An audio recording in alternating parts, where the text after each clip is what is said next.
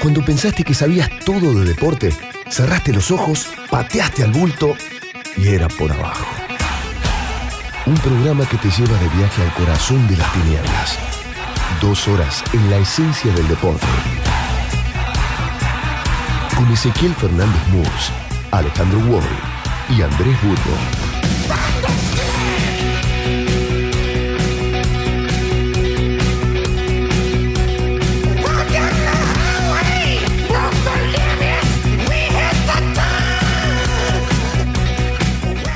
El primer mundo compra en Harrods. Usa carteras Louis Vuitton, joyas de Tiffany.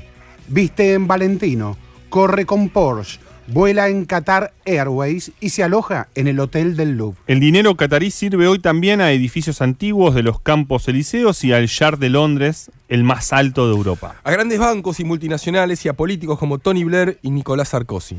La familia real, que tiene puertas abiertas en los gobiernos de Alemania, Reino Unido y Francia, también invierte en el fútbol. En el Barcelona de Leo Messi, embajador de Óredo.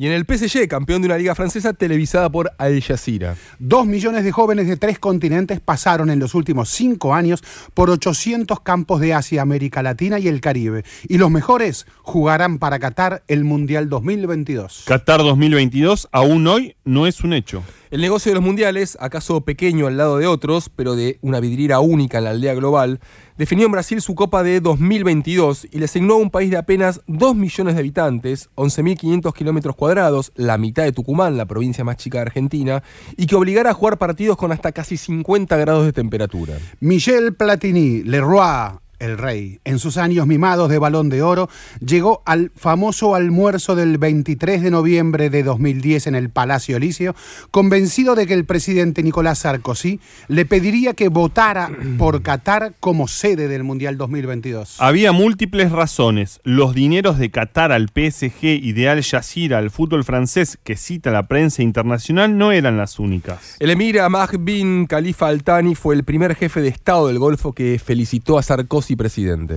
La compañía aeroespacial franco-alemana EADS suministró a Qatar sistemas de seguridad por 250 millones de euros. 60 aviones Airbus para Qatar Airways. Acuerdos entre la energética francesa EDF y Qatar Pet- Petroleum International. Contratos por 450 millones de euros de la francesa Areva Energía Nuclear. Qatar casi principal proveedor de energía. Comprador de empresas y de edificios por valor de 4.800 millones de euros con tratamiento fiscal privilegiado. El fútbol, sabemos, suele ser apenas una buena excusa. Platini, detenido y liberado el martes pasado en Francia cuando parecía preparar su vuelta en octubre una vez cumplida la sanción FIFA, tenía a su hijo mayor, Laurent, como director europeo del Fondo Soberano de Inversión, KIA. El fondo catarí es accionista mayorista del PSG, el campeón francés, inflado a su vez con dineros del Qatar National Bank y de Qatar Tourism Authority. Quien debía controlar si esos flujos violaron reglas de fair play financiero era la UEFA, que presidía justamente Platini, el papá de Laurent. Football Leaks contó que el caso implica también al ex capo UEFA, Gianni Infantino, hoy presidente de una FIFA que tiene entre sus nuevos patrocinadores a Qatar Airways. Desalojado del Elicio por Franco Hollande, Sarkozy se convirtió en un conferencista muy bien remunerado en Doha. Se frustró su anunciada asunción como directivo millonario de Columbia Investments, un fondo financiado con dinero catarí. Los datos son de FIFA Mafia, libro de 2014 del periodista alemán Tomás Kitzner. Ese mismo año apareció President Platini. Sus autores escriben allí, hubo una vez un presidente francés que llamaremos Nicolás, que estaba desesperado por tener dinero y su salvador fue un jeque catarí. Ya lo habían advertido en 2013 France Football con el título Qatargate. ¿Imaginan por un segundo que un Estado selle un contrato de armamento especialmente en el Golfo sin intermediarios que sean regados? Se preguntó esta misma semana la revista francesa SoFoot al informar sobre la sorpresiva detención de Platini.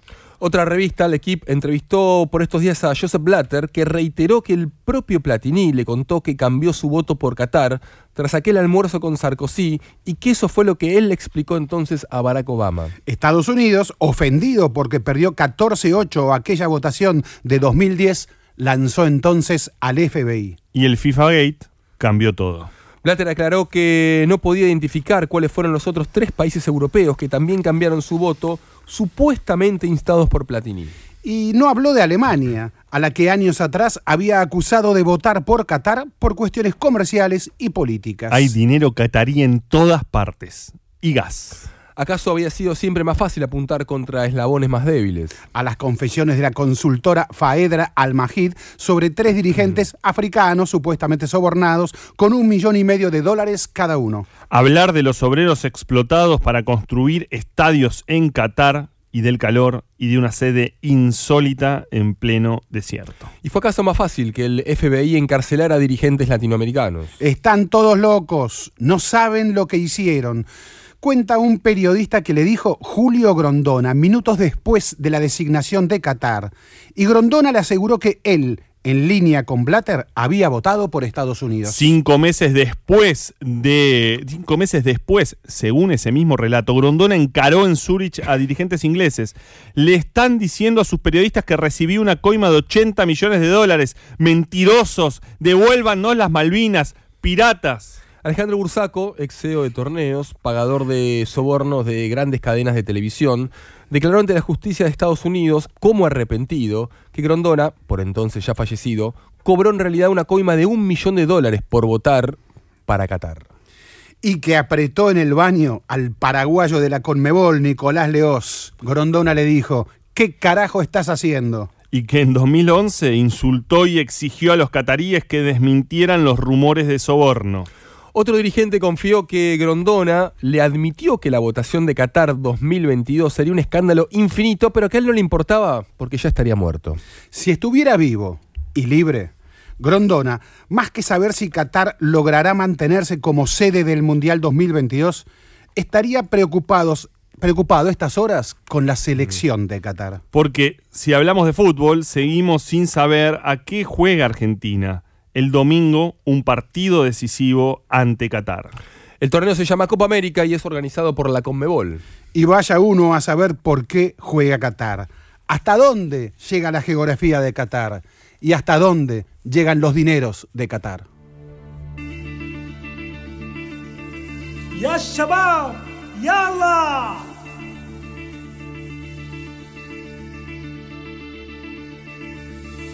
يا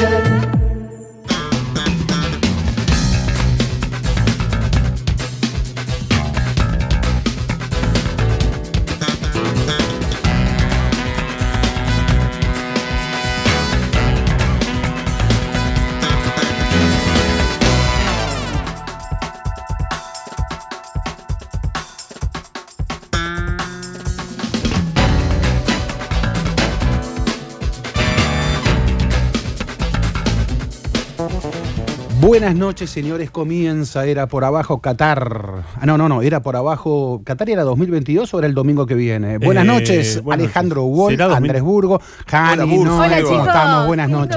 verlos. ¿Nos fuimos a Buenas. Qatar? Yo quiero ir un poquito de Qatar. ¿Tenés ganas de conocer Qatar? sí, ¿no? Eh, Musa está en la cancha de Vélez, en verdad. Eh, estoy Sí, en la ¿no? cancha de Vélez, sí. Sí. Están 16-15 perdiendo Jaguares en este momento. Está jugando un boleto a semifinales eh, del Super Rugby en Vélez, un Vélez colmado. Yo creo que Eh, el 80% de la gente no sabe bien qué es el Super Rugby. Explícalo. No, te- tenés toda la razón Mm. del mundo. Eh, el Super Rugby están, bueno, están los mejores clubes de rugby, son franquicias eh, del hemisferio sur. Sí. Eh, Están Australia, Nueva Zelanda, Sudáfrica y Argentina. Y bueno, los jaguares, que, a ver, son los Pumas. Son, Mm, claro.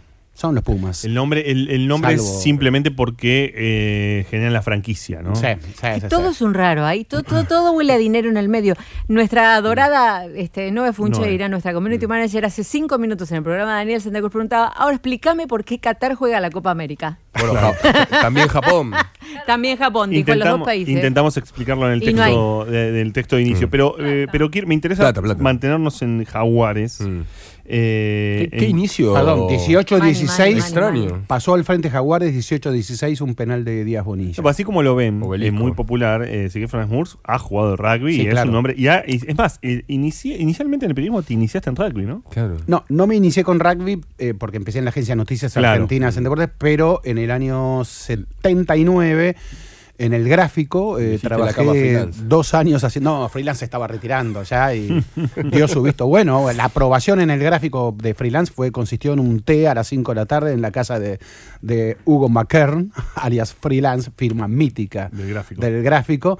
eh, y sí trabajé dos años allí haciendo rugby. eh, y, y entonces, desde entonces, bueno, siempre me ha gustado el rugby. Y creo, creo que es uno de los deportes que ha modificado sus reglas de tal modo Mm. que se ha visto muy favorecido el juego. Es un juego realmente extraordinario en cuanto a la- el dinamismo. Eh, es un juego que es uno de los primeros que adoptó la televisión. Mm. Ahora estamos viendo el VAR ahí en la Copa América de Brasil como Y- y yo gran discusión. No, no recuerdo un cambio en el fútbol en, en mi Tan- vida. tan brutal, sí, tenés razón, Imagino sí. que cuando se, mm, se aprobó el offside, digamos, al al Sí. comienzo del fútbol no hay offside. Sí. O cuando empezó a, los partidos empezaron a definirse por definición por penales, pero digamos, de mis 45 años de hincha, es el momento del fútbol más extraño que yo recuerdo, con más cambios. Sí, Pero el, rugby, eh, eh, eh, sí, y cerramos si quieren con el rugby. Con esto. El rugby No, porque quiero- tengo una pregunta sobre ah, eso. Bueno, Mm. el rugby lo adoptó hace ya mucho tiempo y está tan asumido, porque aparte los árbitros se escucha el diálogo entre ellos, entre VAR Claro. y árbitros. Sí, se escucha perfectamente, la- lo pueden escuchar Sí, todos. en hockey también. Y, y- y- y a ver, y esto ha favorecido el juego. Muchas veces vemos en el, en el rugby al árbitro que le advierte al jugador que está, le va a sancionar penal si no deja de estar en esas posiciones. Está, supongamos, eh, reteniendo una pelota. Y le está advirtiendo que, que, eh, penal, penal, y ya para que la largue rápido. ¿Y esto qué sucede? Favorece el juego. Claro. Entonces el juego es realmente muy dinámico. Mm. Eh, claro, son unas bestias. Eh, digo, en la época que yo jugaba rugby, generalmente los forwards, sobre todo los pilares, eran tipos más pesados, más gordos. Hoy vemos un pilar que corre casi como un tres cuartos. Los tres cuartos son los más hábiles, los que corren más rápido. Tienen, los tipos tienen un estado físico que es tremendo y bueno, y tenemos una franquicia que es profesional. Bueno, la- y esto para el rugby es un gran Es debate. un gran, debate. o sea. Ese es el gran cambio. Eh, van a poder ver en- a partir de ahora, bueno, pasó también con el partido entre Uruguay y Japón. Epa, con los japoneses, ¿viste? Que son sub-23, se están preparando, ¿viste? Y le hacen un Pibes. partido, como decía, sí, pibitos. Arrancaron Eh, ganando, ¿no? 1-0, ¿no era? Sí, bueno, fue vi 2 a primero 2 cero. el partido, pero mm, decía que eh, van a poder ver, el, la- el VAR lo van a poder ver, porque hasta acá la Conmebol no permitía poder Exacto, ver la o sea- repetición del VAR, a partir de ahora eh, lo van a poder ver, pero me interesa lo de Jaguares y haciendo el link, el puente con eh, el fútbol, porque empezamos hablando de Qatar, porque Argentina el domingo a las 16 va a jugar frente a Qatar, un partido decisivo para la Copa América. ¿Quién lo hubiese pensado? ¿Quién lo hubiese pensado? ¿Viste? Jani preguntó para la Copa América, efectivamente, y Qatar, que es nada menos que el destino que se buscará en 2022. Eh, hay, hay gente que, y sobre todo los amantes del rugby, que te dicen, bueno, ¿por qué el fútbol no mira un poquito más al rugby? Al rugby argentino. En, en- en- incomparable. es incomparable, pero en términos, por supuesto, no, no puedes comparar eh, deportes, Sí. son otras cosas, pero quiero decir, el rugby se fue, se armó. Eh, hoy el rugby tiene a Ledesma en los Pumas, a Quesada en Jaguares, eh, tiene una construcción. Lo digo desde un lugar en donde no me gusta el rugby, no soy un amante del rugby, pero quiero decir, me interesa sí cómo se construye Sí, el proceso entidad, de el construcción es proceso. muy interesante. Porque Tiene es razón el interesante. señor Alejandro Gol, eh, la continuidad Sí, que fue- a, a los Pumitas le fue desde bien lo que también es- en el- sí. el- A los Pumitas les fue bien. ¿no? Eh, y, y Tiene el- un mundial muy difícil. Y si uno ve la, es integración, y si uno ve la integración de los Pumitas, creo que eran algo así como 20 equipos, o sea, 20 equipos distintos que integran la serie. Y como si yo dijera, y no estoy exagerando, creo que más de 10 provincias había allí representadas. Es decir, que hay una búsqueda y hay equipos que serían acá como de una cuarta división claro. que tienen jugadores en Pumitas. Es decir, eh, hay una búsqueda, un semillero allí y una búsqueda de talentos muy interesante que está funcionando, que se viene y, y- y marca un poco a las claras también lo que es la expansión del rugby. En un momento que algunos lo complejizan porque viene una competencia internacional más el año que viene, una liga sudamericana, porque esto va a provocar que los eh, rugbyers con franquicia, digo, los rugbyers profesionales le quiten más jugadores a los clubes. Sucede, está sucediendo en el rugby argentino que hay jugadores que están jugando aquí en estos momentos en Jaguares, que ha hecho un nuevo penal, 21-16 al frente Jaguares, otro penal de Díaz Bonilla. Hay jugadores que llegan a la franquicia de Jaguares y casi casi no han jugado en su club. Entonces el club dice, eh, estuve formando. Bueno, en la selección de fútbol pasa más o menos lo años". mismo. ¿eh? Eh, bueno, entonces, entonces los de- los- la No, gente bueno. más tradicional del rugby te dice, ah, pero esto era el fútbol, el rugby no es así.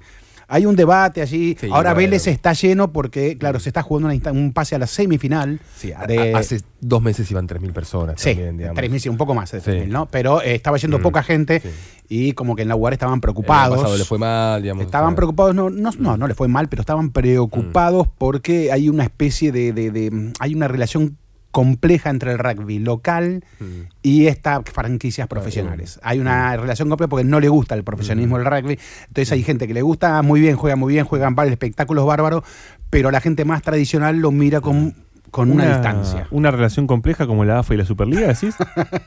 No quería pisar ese terreno. Ah, ya, porque me parece que Hoy vamos a tener, creo, alguna visita que nos va a permitir explayarnos sobre este tema. Eh, aquí en el piso, Eh, pero wow, qué momento. el- Perdón, eh, el- la semana pasada, em, en este programa cuando estábamos terminando, eh, hablábamos, no me quiero colgar una medalla porque suelo decir bastante pavadas, pero dije que Argentina no tenía un 5, no tenía un 4, no tenía un 8, el arquero, mm, bueno, se terminó defendiendo a partir de una, de una lesión. La verdad es que no me sorprende, digamos, que Argentina no... Perdón, Andrés. Eh, no me ¿Qué sorprende. es lo que no tiene Argentina? No tiene un 5, no tiene un 8, no tiene un 4. El arquero se está definiendo en estas horas. Entre Argentina, otras cosas. vos sabés que, vos sabés que ni, a- ni- ni- ninguno de los que estamos acá, yo no lo Mm. soy, no somos tirabombas. Argentina lamentablemente no tiene un entrenador. Bueno, está bien, eso es cierto. Eso, y, y- eso y la hace verdad. mucho tiempo lo es- decimos. no, bueno, no, porque no, hace mucho tiempo no, ¿eh? pero Porque ¿qué- creo que pero Argentina ha tenido entrenadores. faltando? Pero qué jugador está faltando. Es muy, es, para mí. Es que no se trata de jugadores. Sí, sí, No sí, sí, trata sí, sí, no, sí. Cuando vos, cuando vos, cuando vos te faltan. También, ex- también se trata de jugadores, se trata de dirigentes, se trata de entrenador, que no es un entrenador. Mirá, eh, ¿qué jugadores está buscando Europa del fútbol argentino? Hace tiempo. La verdad, ninguno, ¿eh? Em, eh, se fue Sarabia a Portugal, se fue Mesa a México, se fue el Piti Martínez a Estados Unidos, Valerdi no juega, Ezequiel Palacios iba a ir a- al Real Madrid, se queda en Argentina. Sí te puede dar decepciones. Lautaro, que tampoco está jugando en un nivel, eh, no en un nivel, en un equipo top one. Tagliafico, Inter. de gran Está jugando en el campaña. Inter, no está jugando. Pero el Inter no es un equipo. Tampoco se ganó el puesto de Sí. titular en No el se, ganó el, no se ganó el Está puesto de titular. Pero lo que yo quiero decir, Agüero, Vanega, Gago, Mascherano, Higuaín, Messi, se fueron entre el 2006 y 2008.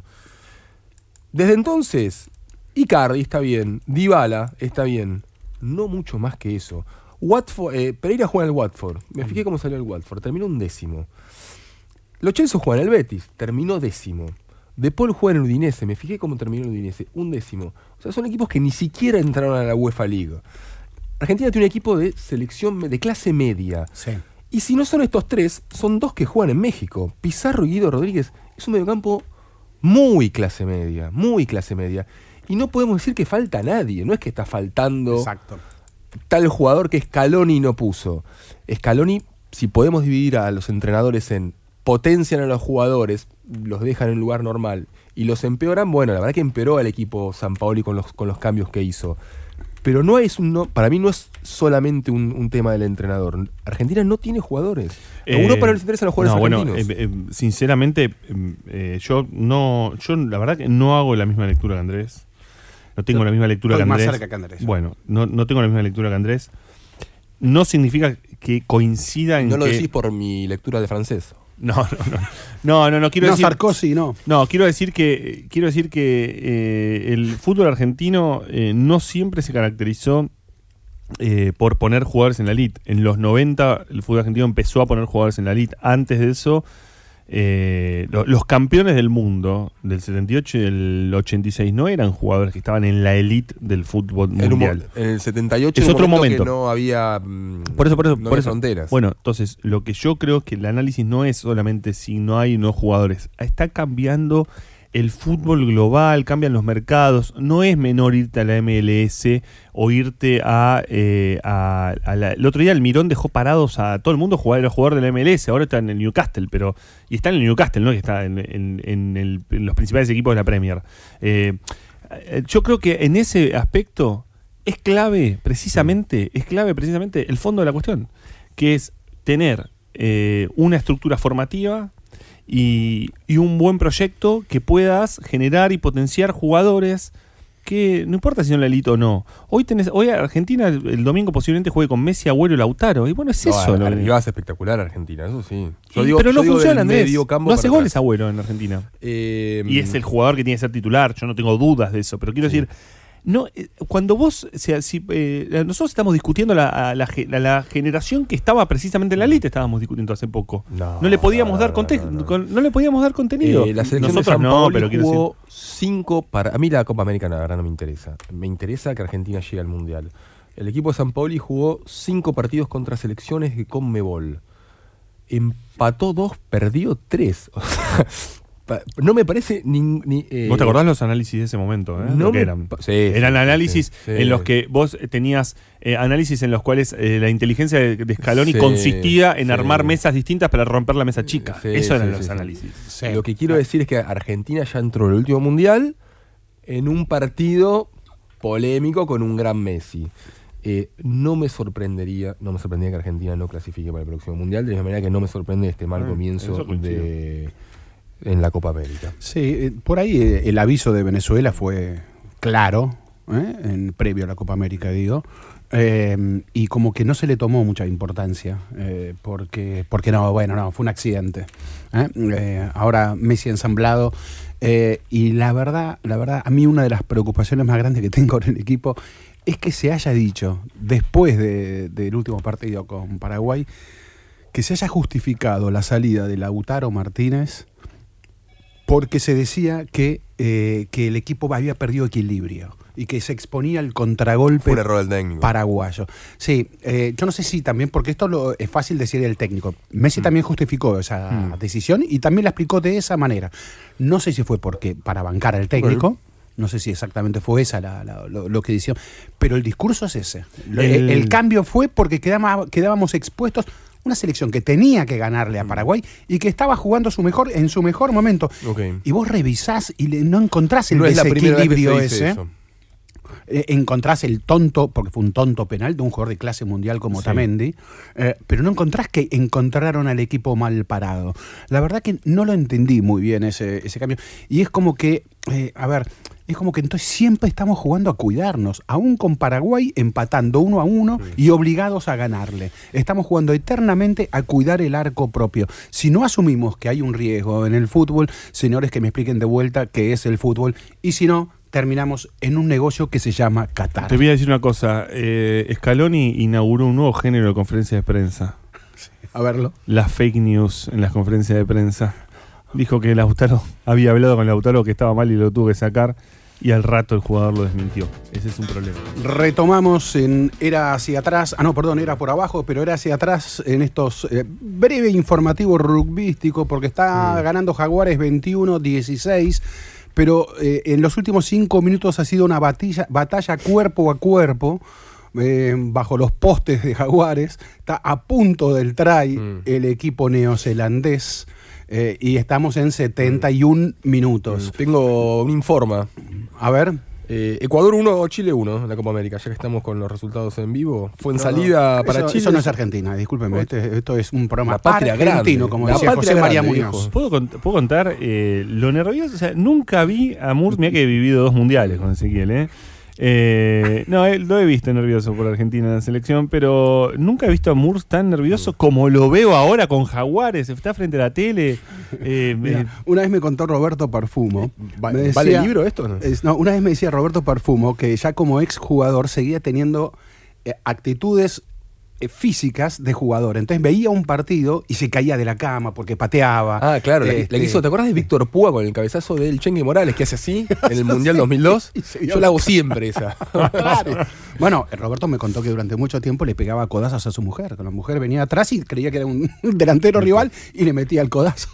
Bueno, no, este, eh, eh, bueno, esto con el rugby es más difícil, es más duro porque se golpean. Eh, lo que ha pasado en los últimos cinco minutos fue tremendo. Ha han sobrevivido a este asedio neozelandés, están 72 minutos, si leo bien, y 21-16 eh, jaguares. Pero habíamos dicho que era por abajo, iba a tener un invitado aquí en el piso.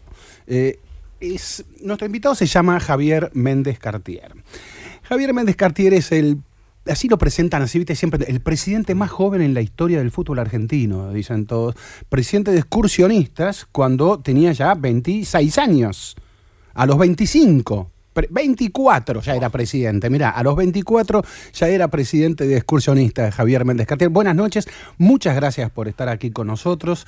Eh, hemos tenido un inicio duro hacia el análisis del fútbol argentino. Vos integrás comisiones en la AFA. Sí, sí. eh, ante todo, bueno, buenas noches, Buenas noches. no ser, no ser maleducado. Este, gracias por, por la invitación. Eh, sí, integro la, la comisión de responsabilidad social, deportividad y responsabilidad, que tiene este nombre tan extenso y hemos dado a llamar más amigablemente AFA Social. O sea, poco, poco tiene que ver con, con el desarrollo, si se quiere, de selecciones nacionales. Eh, no obstante, bueno, también cumple una función importante, ¿no? Igual quiero aclararle a, a la audiencia, nos conocimos hace cuatro años más o menos. Eh, me llama una persona que eh, está estudiando ciencias políticas en la Universidad de Aditela, porque está haciendo una tesis acerca de fut- deporte y política, o fútbol y política. Fútbol y política. Eh, ya presidente de excursionistas, o a punto de ser. Sí, vicepre- vicepresidente. Vicepresidente En momento, en momento de la maestría. Después, Claro, entonces me dice, 24 años, Ditela, vicepresidente de excursionistas, dije, wow, si decíamos que no había renovación eh, en el fútbol argentino, aquí hay una la renovadora en la dirigencia del fútbol Sí. argentino.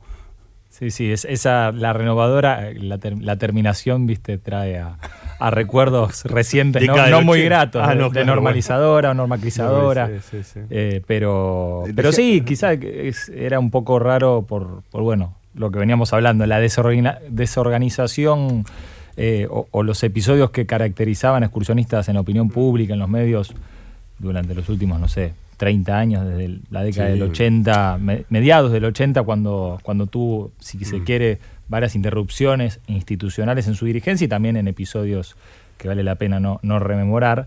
eh, que aparezca de repente un día para el otro un presidente de esto. Doble Bueno, apellido. y- ¿Ya te recibiste en la Ditela? Sí, en Ditela hice la, la carrera de grado, que era ciencia política, y después hice una maestría en, en administración y políticas públicas. Empecé a hacer la tesis y, y la tengo ahí, ¿viste? Como todas, todas cosas que uno va dejando para un futuro cercano sobre fútbol y, y Estado, más que política. No, decía que excursionistas eh, en un video, en un documental que ha hecho un Hablando de hincha de periodista, Defensores de. Solsona. No, no, no, no, pero mm, puedo no era hablar, de River. puedo hablar de John- Boca John Sistiaga. también. John Sistiaga. Sí.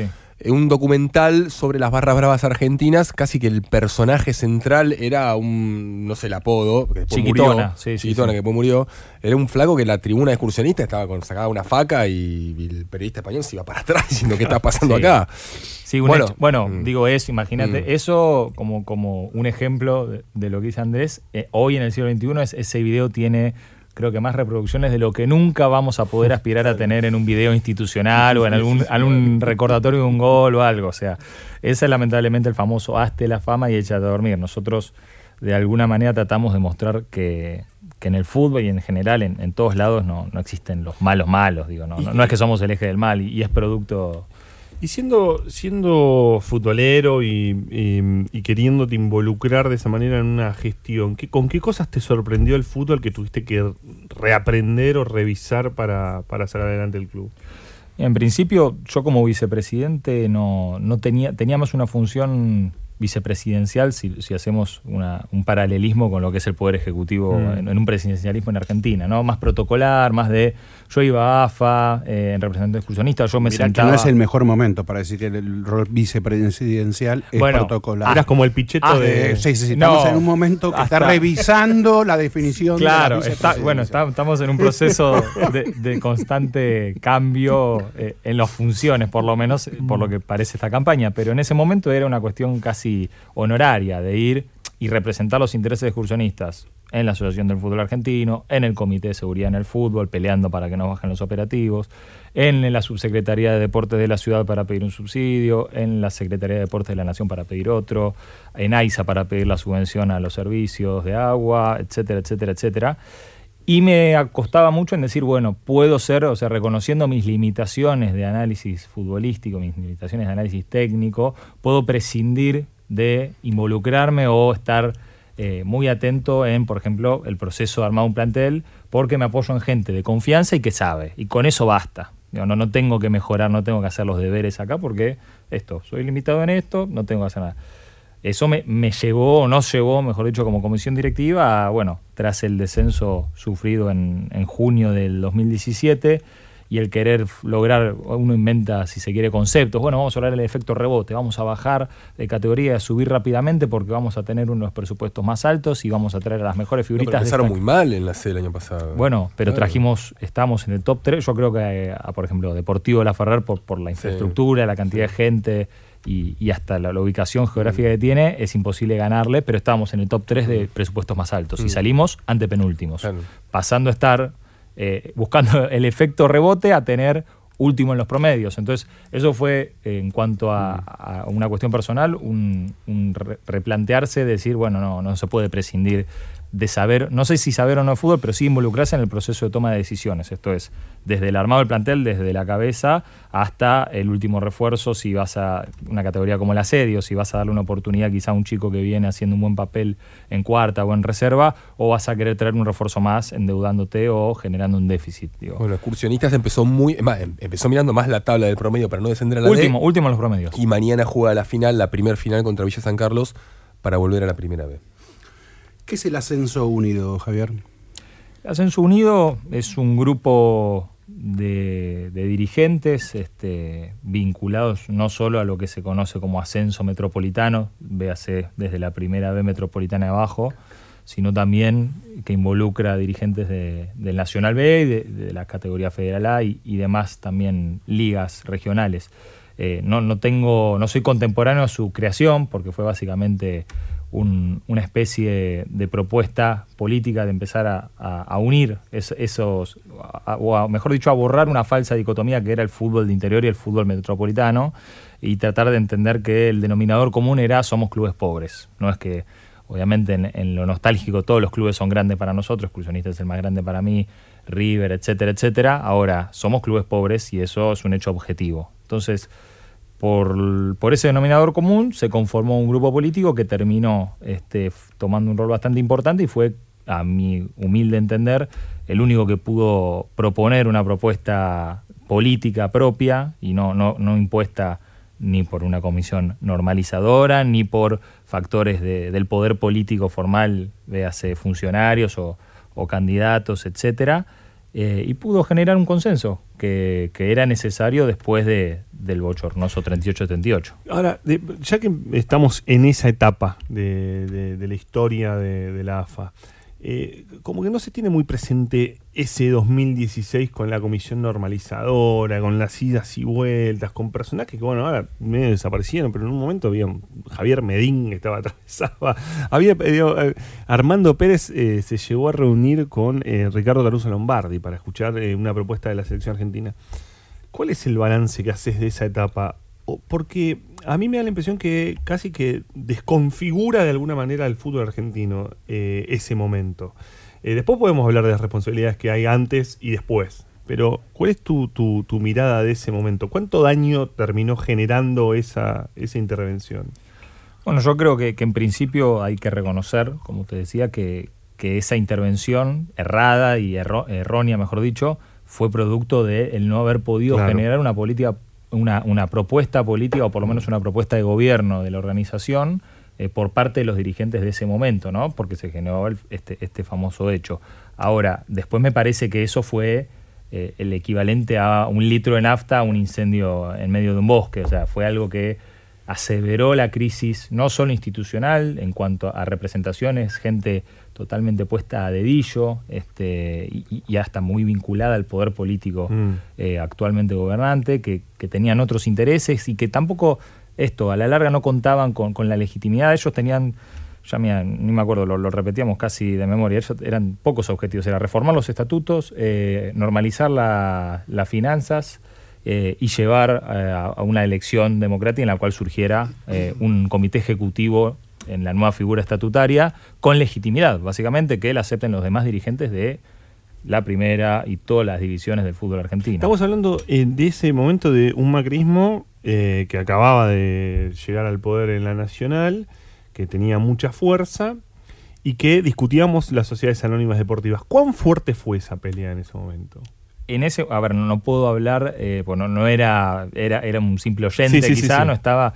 Pero me parece que, que fue una constante, ¿no? Digo, es, es un planteamiento casi, muchas veces digo, eh, quienes se, se ufanan de, tener eh, racionalidad o, proponer la- el proyecto de, de cambio de figura jurídica de sociedades anónimas como, bueno, es lo más razonable. Esto es lo que hacen los países serios, eh, civilizados, las federaciones terminan siendo más dogmáticos de lo que acusarían a, alguien que defiende una asociación civil. ¿no?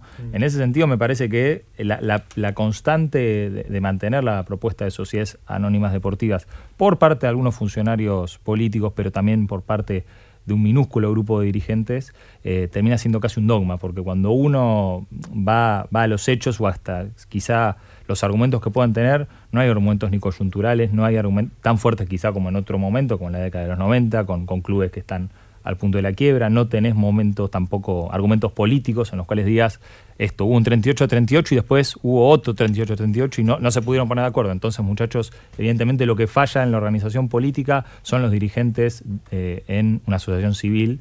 Necesitamos gente que busque de otra manera. No hay argumentos, entonces me parece que la única manera en la cual se mantiene es, obviamente, por, por el cariño que le tienen varios funcionarios y porque termina siendo casi un planteamiento dogmático, no, no racional ni, ni fundamentado. Decimos a los, le- a los oyentes primero que ganaron los Jaguares, Bien, 21 a 16, y que Festejos en son zona norte. Mm. semifinalistas eh, Hoy en Belgrano. del Super Rugby. ¿Eh? Los Chiefs son de Nueva ¿Metemos Zelanda. obelisco ahora, Murcia? ¿Cómo? ¿Metemos obelisco? Eh, obelisco lleno. Ah, pero Ah. Bel- Belgrano, Colegiales, eh, Florida, Vicente López, Olivos. Eh, el se- señor Méndez Cartier y el señor Fernández Muc son dos apellidos, este, cuatro en Por total, favor, familias- de qué se trata. Cuasi Este, patricias, ¿no? Por Parque Patricios, hemos estado alguna vez.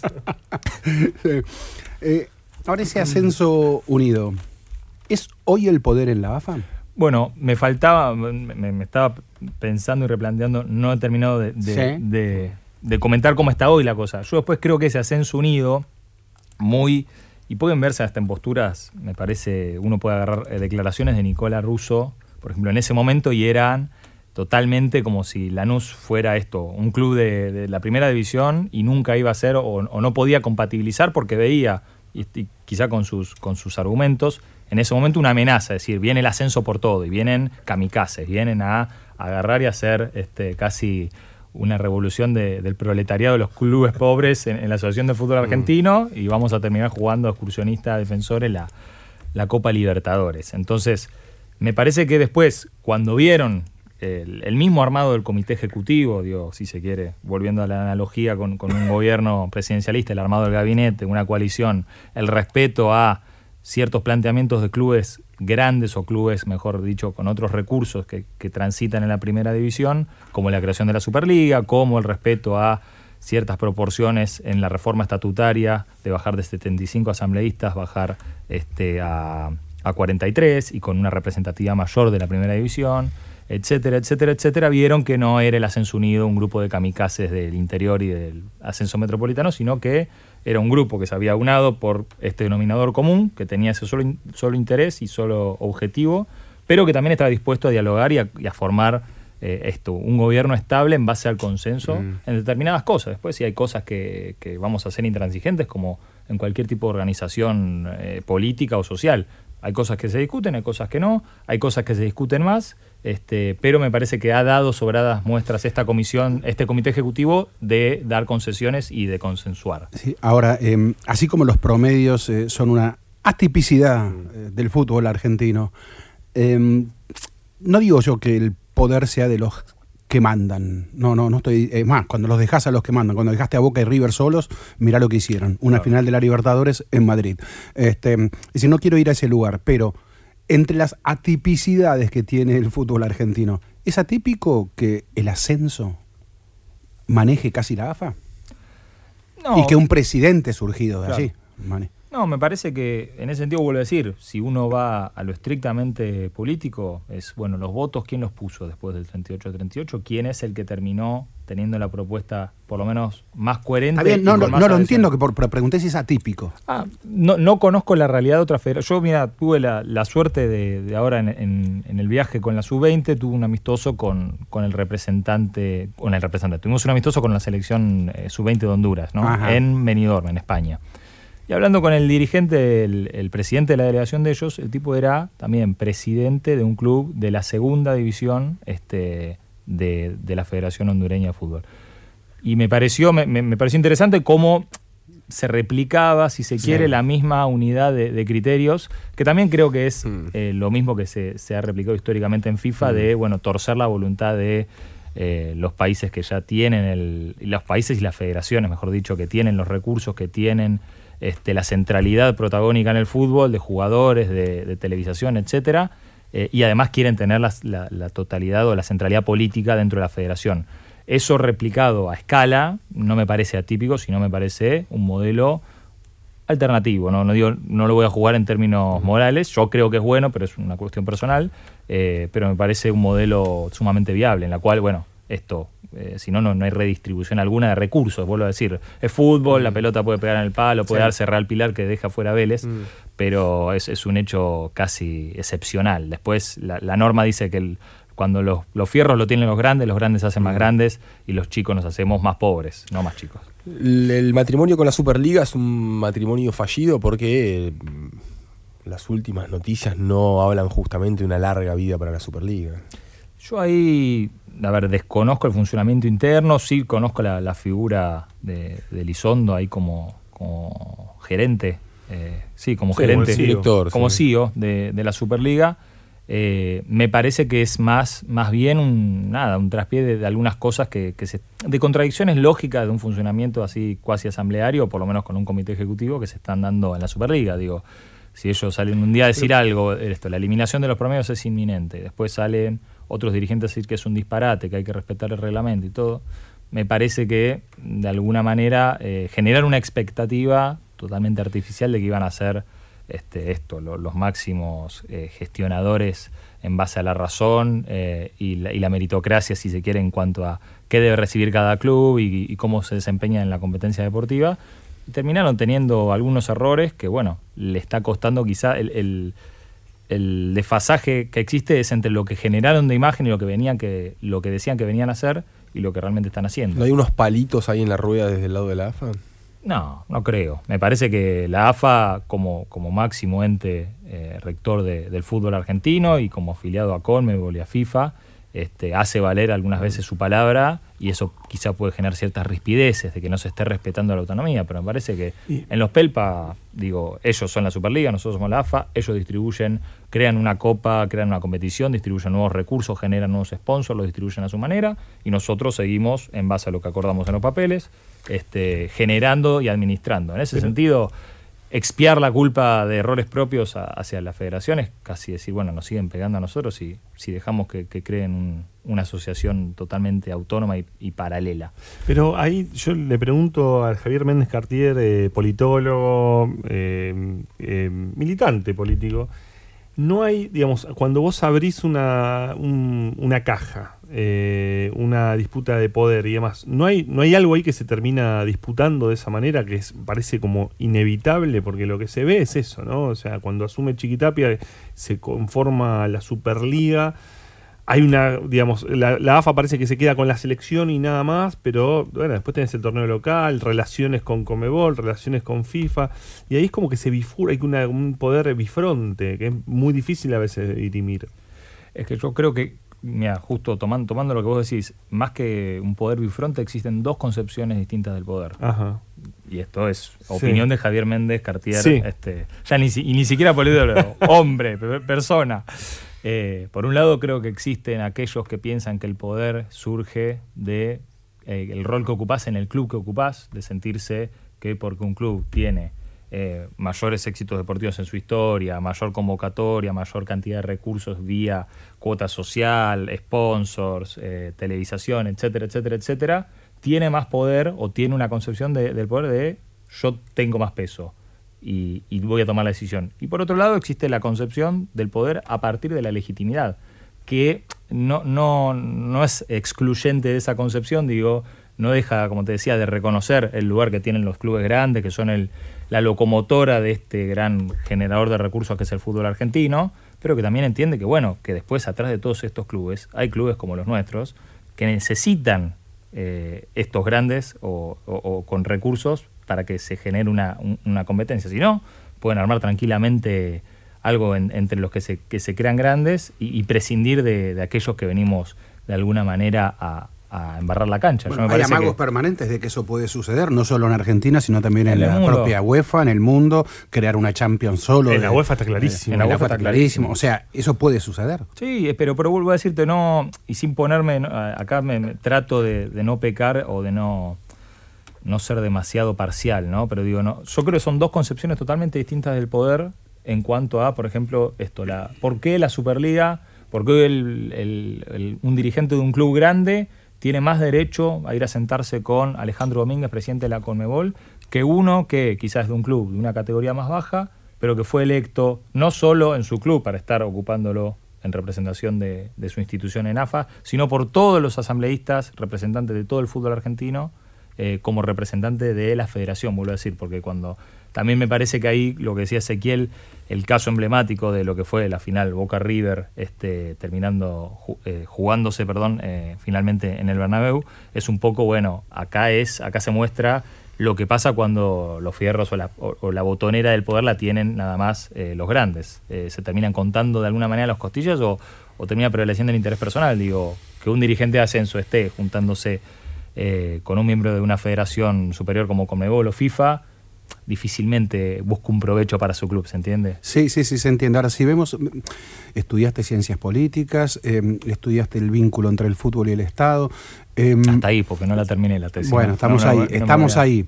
Eh, estamos hablando de una AFA eh, dominada en términos políticos, porque los votos así se lo permitieron, por clubes más chicos.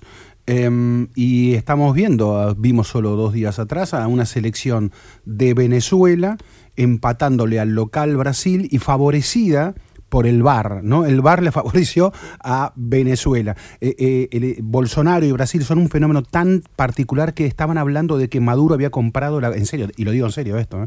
que Maduro había comprado la Copa América, etcétera, etcétera, por este tema. Bueno, a lo que quiero ir, el fútbol, que en algún sentido le da espacio ¿eh? político a clubes chicos, que en otro sentido, en una competencia, igual, igual le permite a Venezuela, eh, el débil, que contra el dueño y poderoso dueño de casa, le permite eh, igualdad, de, eh, de- igualdad de oportunidades en esa competencia.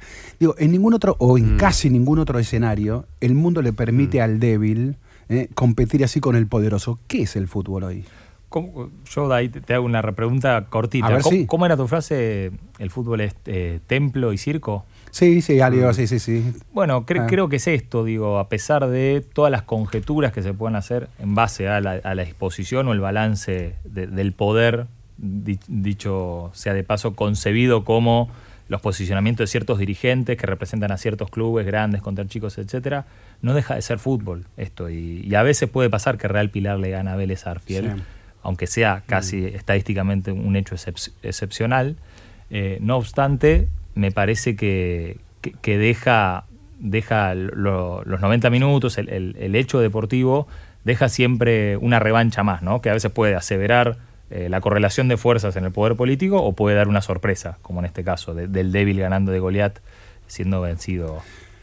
Eh, vamos a unas noticias, Javier, y estamos con Javier Méndez Mm. Cartier, presidente de Excursionistas, y nos queda un rato más de Mm. charla, eh, y queremos saber algo ya de cómo se llega a designar a un técnico como Scaloni al frente de la calla- selección argentina. Qué callado que está Burgo, que es No, no, que iba a decir eso, justamente esa era mi pregunta para la próxima hora. Para la De- próxima. Claro, si, si alguien que viene de elegir técnicos en Barraca Central está preparado para elegir técnicos para la selección argentina.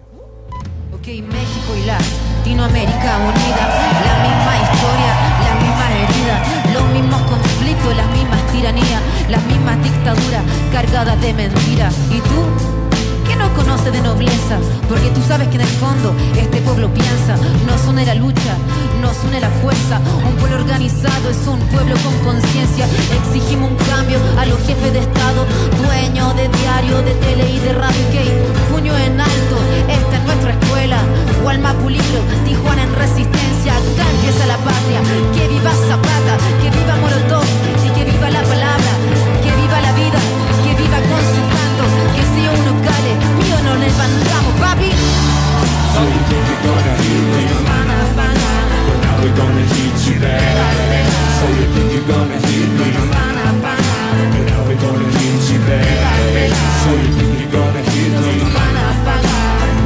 gonna hit you there.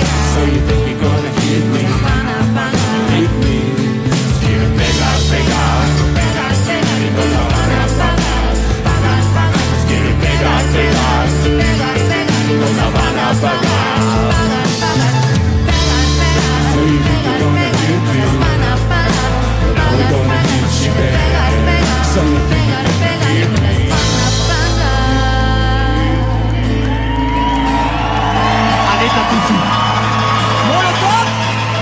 Molotov con Ana Tijoux, la música en Era por Abajo, Hit Me. ¿Tenemos algo para regalar, amigo Burgos? Sí, por Jani, favor. amigo A ver. Burgo y amigo Wall en este caso, porque este. Vos sabés que el martes eh, se van a cumplir 25. a- Mañana se cumple un nuevo aniversario de mm, Argentina 2, Inglaterra 1. Ajá. Junio es el mes de los mundiales. Sí, claro. Y el martes que viene se van a cumplir aniversario redondo, 25 años del último partido de Maradona en la selección argentina. Ajá. Si vos agarras los 10 años previos a este partido, 25 de junio del 94, Argentina había ganado en esos 10 años dos Copas Américas y dos Mundiales. los 25 años que pasaron después de este partido, Argentina no ganó nada. Por supuesto es una convención la que Mm. estoy diciendo, no es que es una sola razón para la cual Argentina pasó a no ganar nada, pero es una estadística que está ahí. Bueno, con Alejandro hicimos este libro, El último Este, perdón. ¿No es un instant book esta? No. No, este No, no, es trabajábamos libro, posta. Quiero decir una cosa, Como fue toda una experiencia, posta, fue toda una eh. experiencia. No, pero porque viste. Perdóname, no, tengo un libro posta está- en las librerías. Te está, te está ninguneando porque Qué dice golpe que hay bajo. ahora libros que no se publican y Compartimos lo que bateas con, el, con Burgos, son libro posta, lo ¿Y cómo, sobrevivieron a No, este, a este ¿cómo encuentro? sobrevivía las discusiones con Burgos? Eso, queremos saberlo acá Fue muy, a mí nosotros. me- fue muy rico para mí Sí, ese sí, libro fue con muy ¿eh? lindo. De Te, voy a decir una cosa, ¿sabes que yo lo puedo decir? Me encantó, ¿eh? Yo lo puedo decir porque como es un libro en coautoría, Sí. Queda menos este, pero es Eh. un libro muy lindo. Sí, está bien. Ah. sí, Está- sí, sí. es un libro que me gustó mucho. Bueno, Estará, descubriendo. Jani, que ahí nació el amor. Ahí, ahí te, te das cuenta, ahí Ah. nació todo esto. Sí, sí, sí. Fue el inicio de todo. Bueno, vamos a regalar ese Qué libro. bueno, ¿ya lo publicaste? El último Maradona, cuando a Diego le cortaron las piernas, sí, lo, lo publicamos y tenemos como 30, 35 Muy bien. respuestas. Casi todas son la correcta. ¿Qué preguntaste? Eh, ¿Qué preguntaron? preguntamos Sí. eh, durante ese mundial, el mundial 94, cómo llamó Maradona a uno, de sus, a uno de sus enemigos, que era Bernardo Neustadt. ¿Cómo lo calificó? Muchos están Dando la respuesta están dando la correcta. respuesta correcta. Iván, Coco, Fettuccini, Mariano, Ramiro, Cristian, Manu, Ale, em, Valentín, Aldo, Inés, Pedro, Ivi, Claudio. Nada, decenas de, de oyentes. ¿Cuándo salió? antes? No, tiene cuatro años este Ah, libro, ok. sí, sí, sí. No, no, no, no, yo pensé que era. Te traigo Sí, uno también para la semana la- que ¿Sabés viene. qué? Eh, lo único que estoy dándome cuenta es que con Mm. el de River no me di cuenta. Yo siempre te digo Burgos. Burgos. No, Burgos Inés es Ahí está. Bueno, es el mono está muy Burgo. bien. Sí, igual Dale, yo sí, ya me lo encantaría tengo, leerlo. lo tengo este Igual, este, com- Sabido convengamos, que son es 25 años de Sí. un momento en el que Argentina dejó de ganar Claro. y nos da pie también Nos para, da pie para esto. este momento. ¿no? Exactamente. Igual una sola cosita quería decir nada más que Sí. así como este como se dice, cómo están el no es el Papa, sino el problema son los papistas, ¿no? Este, Sí. Los más papistas que el Papa. Bueno, el problema no era Neustadt, sino todos los Nexpancitos que vinieron después. Este, mm, No, Algunos peores. eh, algunos peores, sí. Hizo escuela. Este, mm, La imagen, la Bueno, imagen, perdón, de, del- del- la ceremonia en la cual empiezan a tararear la, la música de presentación, bom, bom, Ah, bom, bom, ese- es mitológica, icónica. el velorio de- el mejor velorio de la historia argentina. El velorio de. Neusta Sí, sí, cuando, sí. cuando tararean eh, la de Piazzolla, digamos. Fuga y Claro. Fuga y misterio. misterio. Bueno, con un Murs, con un Ezequiel Fernández Murs eh, eufórico ante el triunfo de Jaguares frente a Sí. Chef. Bueno, yo dejé una Eh, pregunta. estoy a punto de irme al programa para ir al obelisco, así que Sí. no joden, vamos. Está cerquita. Apuremos, sí, sí, sí. Se va a la estación Belgrano. eh. Bueno, dijiste que te costó el primer año no, no, no enco- que pensabas que el fútbol lo podías prescindir. ¿No le está pasando lo mismo a la selección? Digo, la verdad es que Scaloni es raro que sea el técnico de la selección. Se supone que el técnico de la selección es la última etapa de un técnico, no la primera. Y en este caso Scaloni no tenía experiencia. Sí, me parece ahí, digo, se da también un, proceso previo, sin, sin expiar, digo, responsabilidades deportivas, porque al fin y al cabo uno, uno es dirigente de fútbol y asume que fin de semana, fin de semana, o en este caso eh, cada tantos meses eh, va, va a rendir examen por los resultados deportivos. Creo que hay un proceso previo en el cual no se tiene en cuenta a veces quizá que se le está, cuando, cuando se asumió eh, esta conducción de la Asociación del Fútbol Argentino, se le pagaban a tres técnicos en simultáneo el sueldo, ¿no? A, dos que se, se habían ido. Y a partir de enero de este año, creo que fue la, la primera vez en 15 años que no se le está pagando simultáneamente un técnico de la mayor eh, esto, un plata que se le debía y, y un sueldo vigente. Uno de esos técnicos al que se le hizo contrato hasta 2022 y se lo despidió después del Mundial. Sí, sí, San creo Paoli. Sí, sí, sí, sí. San Paoli no- me parece que no, no cumplió las expectativas y quizá también este, por motivos personales, eh, vaya a saber uno. Yo no digo, no, no estuve ni siquiera Sí. en Rusia y tampoco. ¿No estuviste lo- en Rusia vos? No, no estuviste. No, no, porque estaba No, último en los promedios, como decía Andrés. No estaba ni para irme ni para pasar Gol la- de Chile a todo esto. Gol de Chile. Le gana 2-1 a Ecuador. Y entonces, eh, digamos, vos haces esa, esa evaluación. No, Ahora, hago esa evaluación, pero digo también eh, ot- otro, y ahí sí puedo, puedo hablar quizá co- con un poquito más de conocimiento por tener Mm. que haber hecho los deberes. Yo el 29 de noviembre del año pasado fui como asambleísta de la primera C a una asamblea ordinaria y extraordinaria, en la cual en la extraordinaria se aprobó, entre otras cosas, el proyecto nacional, eh, selecciones nacionales, ¿no? Mm. Dentro o circunscripto a un plan estratégico en lo que dura, o por lo menos inaugura a partir de eh, 2017 a 2022 esta gestión, eh, teniendo cinco áreas estratégicas, la primera de ellas, selecciones nacionales. Esto, digo, vuelvo a decir, lejos de querer justificar eh, absolutamente todo, ponerse casi binario, decir est- est- están las cosas bien o están las cosas mal, uno dice, yo eh, no, no- nos pusieron acá, asambleísta, en la semana previa, una carpeta que tenía 187 páginas, hablando no solo de la selección mayor, sino de la sub-20, la sub-15, la sub-17, a su vez también hablando de la selección nacional de fútbol femenino, de la de futsal y del desarrollo inminente del fútbol playa como actividades este, fomentadas con, con esta palabra en la Comisión de Desarrollo y Gerencia de Desarrollo, tanto en FIFA como con Mebol. Entonces digo, hay un laburo eh, mucho más extenso. Yo antes de, de entrar a- al estudio te escuchaba hablando del gran déficit de, de la- las instancias formativas, de básicamente, y eso es, es algo que nos lo explicaron hasta nosotros, a veces lo- los gordos come asados, como no- nos llaman algunos periodistas, es, muchachos, en Europa eh, lo, lo que pasa, la una de las tantas diferencias, además de la infraestructura, recursos eh, e incluso hasta eh, menor exitismo en, en los aficionados, es que de los 6 a los 12 años tienen una formación con parámetros de alto rendimiento. Acá en Argentina, particularmente en Argentina eh, y a veces a, contramano de la región, tenemos un desarrollo del fútbol base, de, la etapa formativa, de los 6 a los 12 años, fútbol infantil también, muy extendida. Hay clubes de baby fútbol, hay ligas paralelas a, a- a la, a la organizada por AFA eh, en todas partes del país. Lo que no hay, obviamente, son parámetros de, formación, o por lo menos, digo, no hay, no hay un- una concepción que apunte en última instancia al profesionalismo en esa etapa. Entonces, digo, de alguna manera pueden jugar los chicos de cualquier 5 contra 5 en canchas de, no importa tanto la magnitud, la medida, etcétera, etcétera.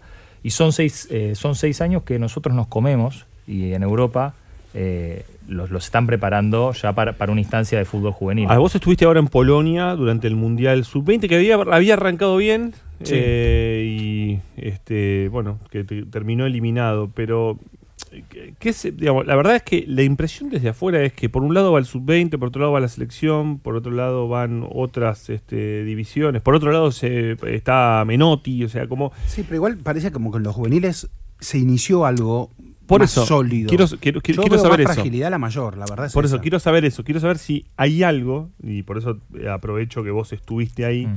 si hay algo de esas eh, categorías más bajas que nosotros no estamos viendo que se está formando. No, a ver, eh, de- desde la experiencia personal en la, en la sub-20, que es la mayor de, de estas categorías juveniles, primero digo, párrafo aparte de que eh, no me parece para nada una actuación eh, paupérrima o, o mala la del seleccionado del fútbol femenino, que ha contado con el apoyo no solo político, presencial, etcétera, eh, hasta comunicacional de, de la AFA, sino también en términos de Pero recursos. creo que nadie ha dicho que ha sido. No, no. No, no, pero ha digo, sido a muy veces- elogiosa a- en general. a, a veces, claro, pero yo, y esto también es opinión personal, muchas veces veo que si, si se logran, por ejemplo, esto, un, un- un mundial bastante digno, un partido como el del otro día con Escocia, de pasar en- ante la adversidad a, a empatar un resultado y hasta tener esperanzas de, de clasificar, pasa a ser todo mérito eh, o la, la De las odisea de, de- no de las chicas, de, de jugadores, Mm. utilizando el- la palabra sin Como que- género, como que ahí no se- hombre mujer, claro. O como que ahí no se ve que hay una estructura. y y hasta, y hasta un pequeño paréntesis, es una fija que te enseñan cuando entras en una comisión directiva. Los campeonatos son de los jugadores, los descensos de los dirigentes. Está perfecto que así sea, porque ellos son los, ellos y ellas y ellas son los verdaderos protagonistas del juego. Ahora digo, dentro del, del proyecto de selecciones nacionales, dentro del plan estratégico de AFA, está eh, contemplado el desarrollo del fútbol femenino, no solo en, en la instancia la mayor, sino en las juveniles, y a su vez en el desarrollo base, que sí, ahí hay un déficit muy grande que no tenemos. Digo, no hay fútbol de chicas o escuelitas, academias de, de- de fútbol femenino en todo el país como hay eh, de fútbol masculino. Dicho esto, me parece que de alguna manera eh, ha tenido y quizá cuenta con, con menor exitismo por parte de todos, de los dirigentes, periodistas y hasta los mismos aficionados de, de la selección y las selecciones juveniles, eh, el desempeño que pueda ante una selección juvenil, lo cual es positivo. Digo, eh, me parece que, que el, el rol desempeñado por Fernando Batista, por, por el Bocha Batista, no solo en este mundial, sino en el sudamericano, habiendo asumido tan solo unos meses atrás, eh, habiendo contado, y esas son cosas que tampoco se ven, no se dicen, está bien que, que, no sea porque el ámbito para discutirlo es AFA, que muchos clubes no cedían los jugadores siquiera para entrenar o para generar amistosos, también son eh, dificultades que nadie ve y termina siendo un proceso, me parece a mí, bastante positivo, no solo en lo que fue el Mundial, que uno dice, ve el resultado final y decís, ah, perdiste por Mali, perdiste con Mali. Un partido sí, Eh, extraño. Fue un partido extraño Sí, sí. Y, yo también tuve ahí, hago la, la- el, el, eh, ¿cómo es? la acotación personal. Yo lo vi a Argentina jugar unos meses antes con otras variables, pero con la mayor parte de la estructura del equipo contra Francia, que era uno de los grandes Mm. candidatos. e hizo un partido eh, no solamente digno, sino que hasta pudo haber ganado en un amistoso. Entonces digo, Hoy- ¿con qué foto nos quedamos? Hoy eh, eh, Ro- Rodolfo Donofrio, presidente de River, eh, sin cargo en AFA, eh, está en, en Superliga. Bueno, está presentando un libro, ¿no? Eh, entonces eh, dio una entrevista en Radio Quiere Metro. lanzarse a la política. Sí, quiere lanzarse a la política. Bueno, tiró algunas, eh, algunas cuestiones relacionadas a los manejos dirigenciales. Eh, y yo me imagino que, que de- debes hasta tener simpatía con Donofrio este, en algunos aspectos, ¿no? No, no te, no te fíes. Ah, bueno, no me fío, no me fío. Eh, a ver, determinados aspectos. Sí, hay sí, una, sí, no hay sí, una está animosidad. ¿no? No No, no, no, no, lo hablaba desde, lo- desde la política. No, pero... eh, Desde el eh, barrio. Desde el barrio incluso, sí, sí, sí. No, pero hoy, por ejemplo, marcó unas cuestiones del liderazgo de Tapia en relación a juntarse con Messi a tomar mate. Vos sos dirigente y tenés que tener vínculo. ¿Está, está tan mal eso? ¿Tenés que tener tanta distancia con el jugador, con la gente o no? Yo no, no, para nada, no, no comparto. Creo que, y acá también me doy la opinión de, lo- de los dichos de- del presidente River, fueron, fueron inoportunos en cierta manera y pueden entenderse, pero no, no justificarse en el marco de una, una potencial aspiración a un, cargo político en un futuro cercano. No obstante, digo, con ese criterio uno podría decir tranquilamente, bueno, eh, menos mal que, que, que este dirigente que critique estos métodos no utiliza los suyos en la selección, porque en ese caso, digo, el padre de la figura, en este caso es Messi, pero en River es Gallardo, estaría de scouting, eh, uno de los hijos jugando en la primera y el otro este, en la, en Bueno, la ma- mal no le va, ¿no? No, mal no le va, no, no digo, pero digo, son chicanas Mm. innecesarias que me parece que eh, en, en los momentos en los cuales lo- los resultados deportivos no, no acompañan, criticar desde una postura así Mm. me parece innecesario porque, vuelvo a decir, son maneras de manejarse. Es Una subirse, persona- a, es subirse a las derrotas, digamos, de alguna manera. Exacto, y, y creo que no, no solo, no solo fue, fue este hecho, sino que existe una práctica generalizada, generalizada perdón, sobre todo para quienes ofician en la vida política profesional, de hacer un sparring con AFA y, y bueno, decir, bueno, esto es el ejemplo de, Mm. de todo lo malo y puedo criticar este, sin fundamento. Yo particularmente no creo que, que se marque la distancia jugador-dirigente o dirigente cuerpo técnico tomando mate o no. Eh, me parece para, para, para nada Mm. acertado. Em, ¿Qué opinas de un de un torneo que cambia de reglamento en el medio del campeonato como pasó con la B? Es feo mirándolo de afuera, más ni siquiera importa que los equipos que terminaron beneficiados son del poder. Más allá de eso, no ayuda mucho la imagen de AFA, de AFA, de Chiquitapia. No, a, a ver, creo, vuelvo a decirte, Mm. que, que existe. No, no me pongo conspirativo, no, no digo que exista un plan sistemático para desgastar Pero la imagen. Es, de los es inédito, creo que debe ser en la historia del mundo, digamos, que cambien los reglamentos de había un ascenso y medio y pasaron a cuatro y medio durante el torneo. Difícil de entender eso. Es que bueno, también se, se- se vehiculizó de alguna manera la ampliación de la segunda categoría del fútbol argentino, que era un reclamo que lo querían hacer.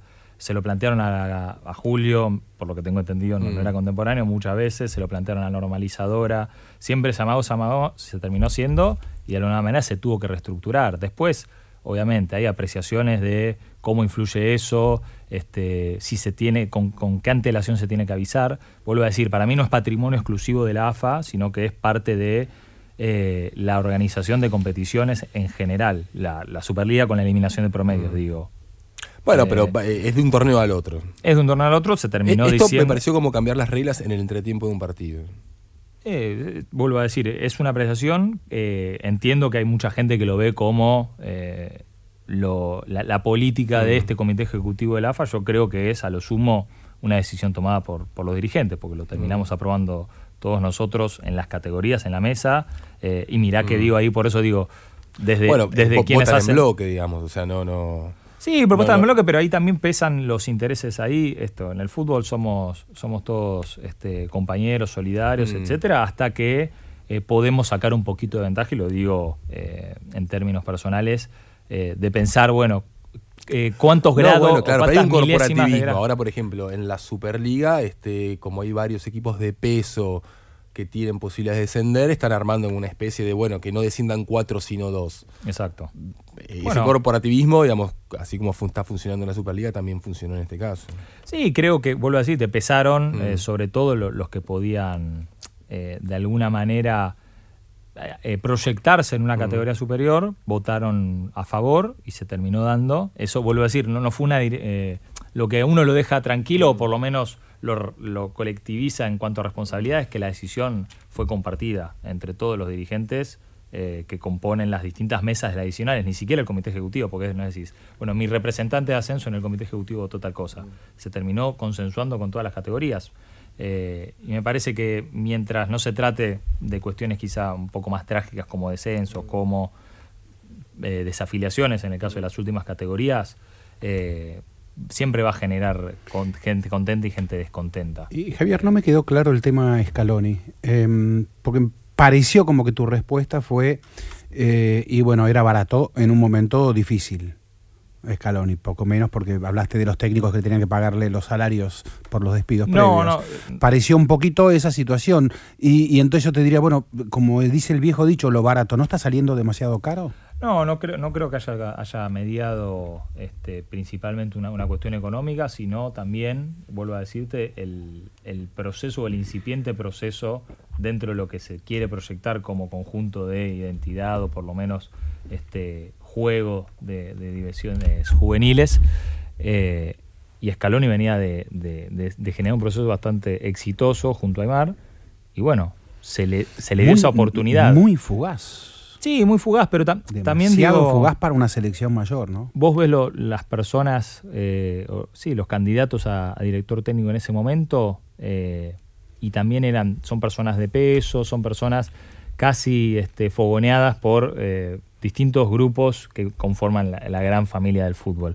Y uno dice, eh, hay, que tomar la, hay que tomar ese mandato directamente y leerlo literalmente y tomar una decisión, o podés darte una decisión con alguien que viene cumpliendo un buen rol, que está jugando a lo mismo y entendiendo que esto, vuelvo a decirte, es un proyecto de selecciones nacionales a 10 años. Yo no con esto, porque parece que uno cuando dice 10 años acá, si, si hacemos algo así como, por ejemplo, la No. modificación de la competición es cortoplacismo, y cuando decís largoplacismo Sí, es, Está bien, yo te entiendo. están pero, espiando a ver, las culpas. Argentina, si, si las cosas salen mal el- el- y Argentina pierde mal en esta Copa, pierde mal, estoy diciendo que hay eliminada en una primera rueda, que no es lejano esto que pueda suceder, tal como está jugando la selección y tal como se están dando algunos resultados.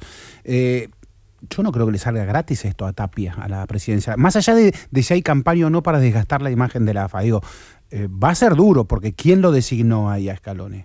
No, está, está claro que fue una decisión de- de- del comité ejecutivo en general de continuar con, con Leonel Scaloni eh, en su proyección a la, selección mayor.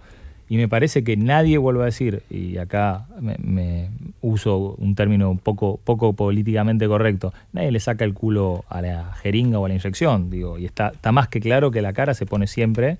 Ahora, eh, vuelvo a decir, son procesos futbolísticos y se rigen por los resultados. Esto no, no quita que tiremos el bebé con el agua sucia en la, en la bañadera. Yo vuelvo a decirte, yo creo que hay un, creo y, y he, y he comprobado que existe un proyecto de selecciones nacionales, sobre todo anclado, no tanto, ni siquiera me voy a, a la etapa formativa de los 6 a los 12 años que hay que desarrollar y, y tener con estándares de alto rendimiento, sino también en las selecciones juveniles. Yo creo que hay recambio en la selección mayor, en la selección Sí. sub-20 que, que- que he visto Sí. y que hemos visto. Eh, y creo que hay una coherencia de mantener Sí, un sí, sí, proyecto. ahí se ve, en las juveniles se ve que hay un, hay un cambio más sólido Bueno, de lo que se está viendo Pero en por, la por eso digo, mayor. una, una cosa es que el apellido del director técnico de la mayor atente contra todo ese proceso. Yo con esto no digo que eh, cada vez que, que quede vacante el puesto de la selección mayor tenga que asumir casi como, como un ascenso el de la sub-20, no digo eso. Pero digo, si nosotros nos regimos Está bien, Joaquín Lowe, a ver, el alemán, el alemán jamás dirigió un club y asume cuando se va, eh, Klinsmann. Klinsmann. Jamás había dirigido club, venía de un- pero venía de un trabajo prolongado, Klinsmann creo serio. que tampoco, ¿eh? Eh, eh, sí, eh, bueno, Klinsmann venía con un cartel muy poderoso. Klinsmann ¿no? venía siendo Klinsmann. Eh, Bueno, Beckenbauer pasó lo mismo. eh, sí, exacto. Pero a lo que hoy, eh, Lowe cuando llega allí, llega, eh, a ver, porque venía con un trabajo de divisiones menores, pero mucho más intenso. En cambio, aquí no. Aquí, aquí fue muy breve, era muy, era como un recién llegado Scaloni a ese cuerpo técnico, el único que se queda. Es más, sabemos todos que no quedó muy. eh, la situación esa en la que asumió no fue muy bien vista en el ambiente de los técnicos, porque para te tendrías que haber ido si se fue todo tu cuerpo. Es decir, no es la mejor de las situaciones. Eh, y, y, bueno, y los resultados ahora no están acompañando eso y cierta fragilidad de todo eso está explotando en este momento. Está bien, pero vuelvo a decir, yo creo que la fragilidad que se da en torno a cualquier competencia y sobre todo al fútbol que está regida o, o por lo menos cruzada transversalmente por cómo te vaya partido a partido, torneo a torneo, no tiene que atentar o por lo menos siquiera eh, sugerir la idea de que existe una fragilidad institucional o que la culpa, la culpa digo, las responsabilidades pueden existir y van a existir y las caras se van a poner siempre porque me parece que es lo, es lo que es una de las constantes que ha tenido esta conducción en la AFA. Ahora, de ahí a, a sugestionar que el problema de raíz es el comité ejecutivo de la AFA, o somos los dirigentes claro, que, que- No, participan en la AFA, es, eh, vuelvo a decir, termina siendo darse un, termina siendo darse un tiro en los pies. Eh, hablamos de selección, hablamos de niveles formativos y demás. Estamos con Javier Méndez Cartier. Tenemos que Mm. irnos a las noticias. Lo tenemos que despedir a Javier, presidente de excursionistas. Mañana, Suerte re- mañana. final del reducido contra Villa- 14:30. 14.30 contra Villa San Carlos. No te vamos a pedir pronóstico, pero ¿estás confiado? Eh, será lo que tenga que ser. No, y, y Javier, te pido que te quedes y una sola pregunta.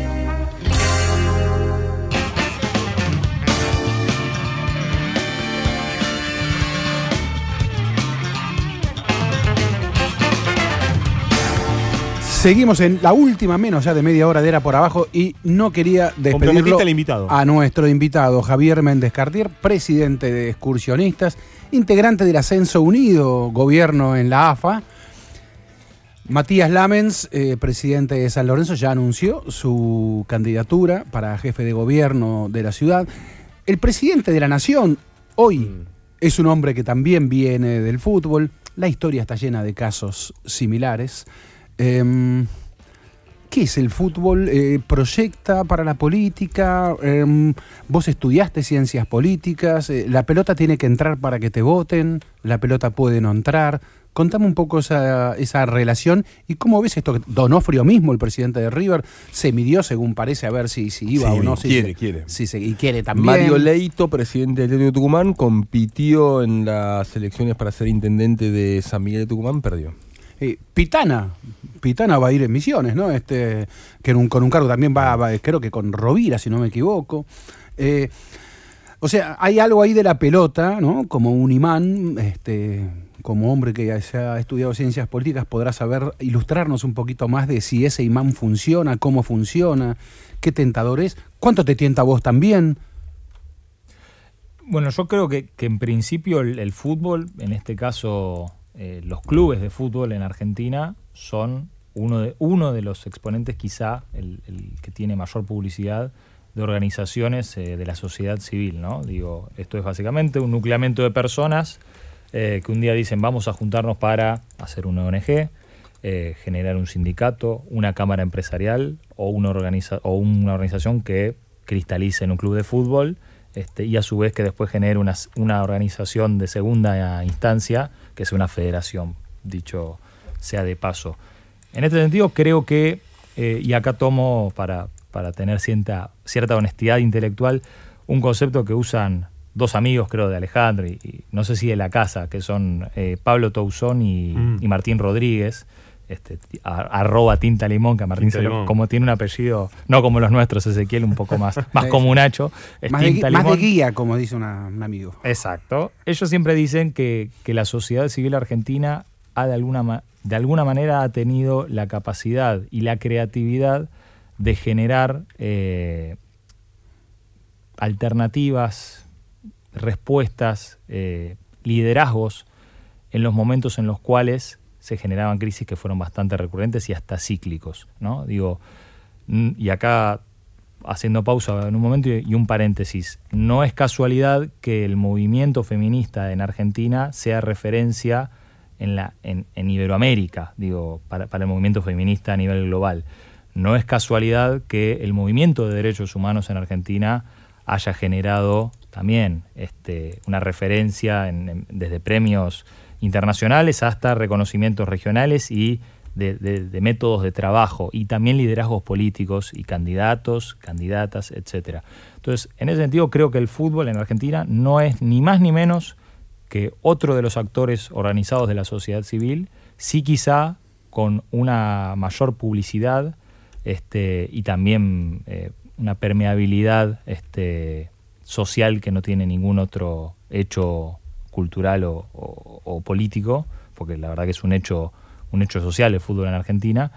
Y en ese sentido creo que sí, a, cualquier eh, dirigente, hombre o mujer, que de alguna manera tenga intenciones políticas, tenga ambiciones políticas y pueda generar eh, un relato, está, está muy bastardeada la palabra relato, pero un- una retórica en la cual la gestión de esa organización de la sociedad civil se puede extrapolar al ámbito político, creo que tiene una oportunidad. Y, lo, y vos has dicho, hay casos, no, no es una cuestión ni siquiera ideológica ni partidaria, eh, trasciende, genera y generó y va a seguir ahora- generando. Me tenté para una última ahora en en serio. Eh, el presidente, el actual presidente de la Nación, dijo en su momento, antes de asumir, que como venía de ser presidente de Boca y que eso era lo más difícil del mundo, eh, la gestión luego para la presidencia de la Nación iba a ser como muy sencilla comparado a lo que ya- él ya había vivido en Boca. Eh, los hechos parecen indicar algo más complejo que, que todo esto. ¿Cómo evaluás eso vos? No, creo que, que eso es, es claramente una subestimación, es por pensar que uno administra un club como, como Boca, que es uno de los más grandes eh, en recursos, en cantidad de gente, y hasta en problemas que administra y a influencias políticas y económicas, puede extrapolarlo a la gestión de un país. Y- Parece que es una y con, simplificación. y, y con variables muy diferentes, ¿no? Que Totalmente. Con, con- con- bueno, si es Mm. la famosa frase Sí. si la pelota entra o no. Sí, Pero- Bianchi pero- no es ministro de Economía. Claro, Totalmente. Ni Riquelme. Pero bueno, ya que, ya que Ezequiel te hace últimas y últimas y últimas. Pero el Colo McAllister fue secretario de deportes. Eh, no, te necesito preguntarte pues, específicamente por la MENS. Eh, bueno, eh, es el gran candidato de la oposición acá en la, en la ciudad, de la oposición a Horacio Rodríguez Larreta. Viene de una experiencia en San Lorenzo en la cual tu- tuvo un, un inicio un inicio subestimado, ¿no? porque se lo veía Sí. como que iba a ser el, la, el- la marioneta de Tinelli, sin embargo él tomó una personalidad propia, digamos, tomó un camino propio, este, hoy más complicado, pero vos tal vez lo conozcas de, de- del mundo del fútbol. ¿Cómo, cómo lo ves vos? Yo lo, lo veo sumamente positivo en cuanto a que, vuelvo a decir, eh, de alguna manera refuerza y galvaniza esta versión de que los dirigentes del fútbol argentino, en cuanto a la, a la personería jurídica como se conoce, asociación civil sin fines de lucro, saben gestionar y pueden gestionar de igual manera eh, o, o de manera eficiente. Este, y de esa manera también pueden tener credenciales para buscar una candidatura eh, y buscar gestionar los recursos públicos, en este caso en, en- en el gobierno de la Ciudad de Buenos Aires. A mí me parece que es sumamente positivo eh, y también que, que él haya sido elegido, y esto es también una opinión personal, como una cierta prenda de unidad, habla también de eh, cierta objetividad a la hora de elegir una persona que viene por fuera, un outsider, como se ha puesto tan de moda Mm. ese anglicismo de decir, bueno, una persona que viene por afuera de la política, que se mete en política para aportar eh, su experiencia sin, vuelvo a decir, no creo que Lames nunca haya dicho, yo ahora que gestioné San Lorenzo, la ciudad de. Buenos Aires, la hago de taquito porque tiene superávit, no creo que diga eso. Ahora me parece que tiene, tiene ciertas credenciales objetivas que, que lo avalan y que también eh, me parece lo, lo proyectan hacia, hacia una muy buena candidatura, este, sobre todo en un distrito que, salvando la- la- las opiniones personales, no ha cambiado de signo político partidario en los últimos 12 años. Entonces me parece que, que es sumamente positivo y es una bocanada de aire. Javier Méndez Cartier, presidente de Excursionistas, el presidente más joven en la historia del fútbol argentino, pasó por Era por Abajo. Muchas gracias. ¿eh? Gracias a ustedes, chicos.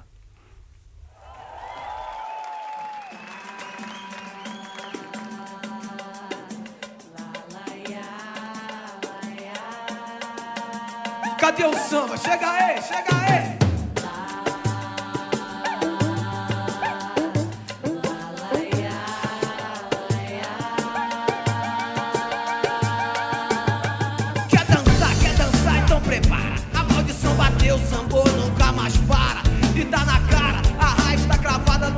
Do tronco, a fruto, Guarabi mãe, fazendo a conexão. E sangue bom, eu disse sangue bom. Tem coisas que invadem o coração, já disse o João. Não, ninguém faz samba porque prefere. Sob o poder da criação forçar, nenhuma mundo interfere. E fabricado em sério, coringa do baralho.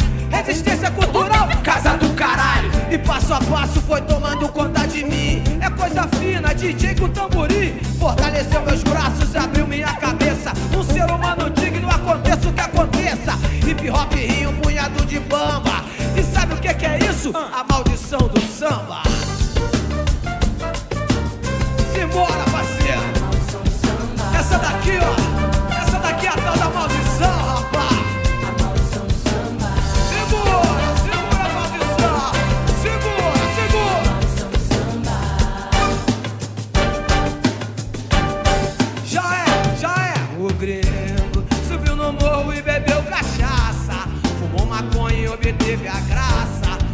do samba, sua vida nunca mais foi a mesma.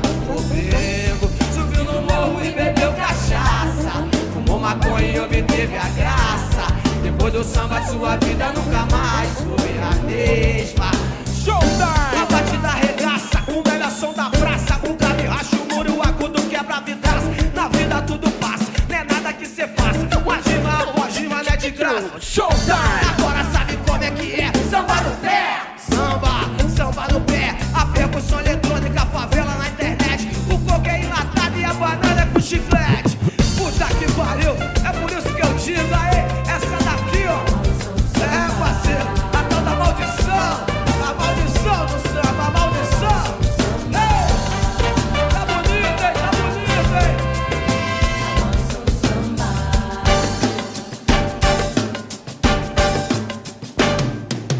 flow é na batida e o relógio tic-tac. É papel e caneta e o coração deu piripaque. Globalizado ou não, eu mantenho meus laços.